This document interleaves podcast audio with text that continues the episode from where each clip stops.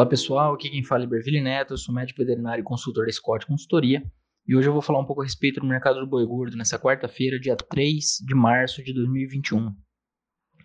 Bom, nós tivemos após cerca de um mês de estabilidade é, para o preço de referência em São Paulo, nós tivemos valorização, é, assim como valorizações em diversas regiões. O mercado é, tem trabalhado mais positivo do que nas últimas semanas. Nas últimas semanas não era um mercado fraco, mas um mercado com alguns testes, um mercado um pouco mais, é, mais calmo e até com alguns ajustes negativos mais pontuais. E, e agora o começo de mês, colaborando com o escoamento, o cenário de câmbio é, com valorização do, do dólar frente ao real, que ajuda as exportações, e a oferta que segue restrita. Então, a associação desses fatores tem valorizado o mercado do boi gordo. E, e agora a evolução do câmbio deve ser acompanhada de perto, uma vez que ela vai influenciar as exportações, que têm sido fundamentais na precificação do boi gordo. É, do lado da oferta, nós não esperamos um, um, acréscimo importante. Março e maio normalmente são os meses de maiores volumes de fêmeas nos abates anuais. É, março devido à questão da, da estação reprodutiva, o descarte de fêmeas que não emprenharam, e maio devido à chegada da seca. Mas como nós em 2021 devemos ter um cenário de retenção de fêmeas pela atratividade do bezerro, é, atratividade da cria, né, pelos altos preços do, do, dos bezerros, pelos preços em alta das categorias jovens, é, com isso nós devemos ter um, um volume é, modesto de fêmeas indo para o gancho, consequentemente um, um cenário de safra é, relativamente enxuto.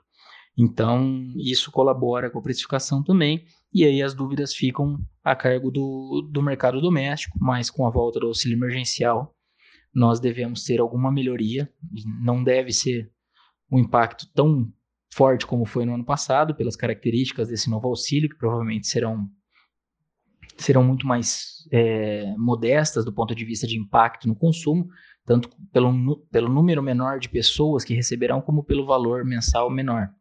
Mas, de, de qualquer forma, isso tende a colaborar com o consumo doméstico e a depender de como esse auxílio é, for implementado, com compensações fiscais ou não, isso impacta o ânimo dos investidores e tem sido sentido já. Esse, essa incerteza momentânea tem sido é, sentida com a saída de dólares, consequentemente, valorização da moeda americana.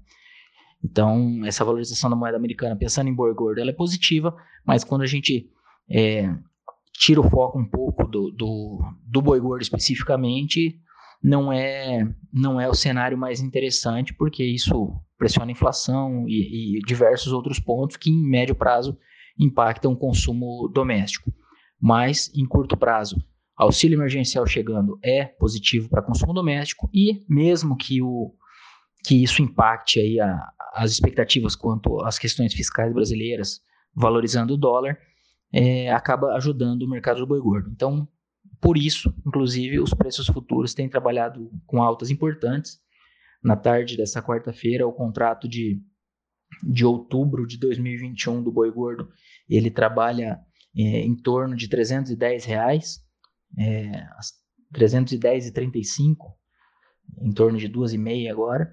E, e assim nós temos essa expectativa mais positiva para preços no segundo semestre, mas tem muita coisa para ocorrer. Inclusive, a própria precificação mais positiva do segundo semestre pode influenciar a quantidade de gado confinado, por consequência, afetar é, esses preços efetivamente lá na frente. Então, é, é algo a ser acompanhado de perto, é, uma vez que os custos de confinamento, tanto o boi magro como o milho, estão em alta mas até o momento nós não vínhamos com preços atrativos.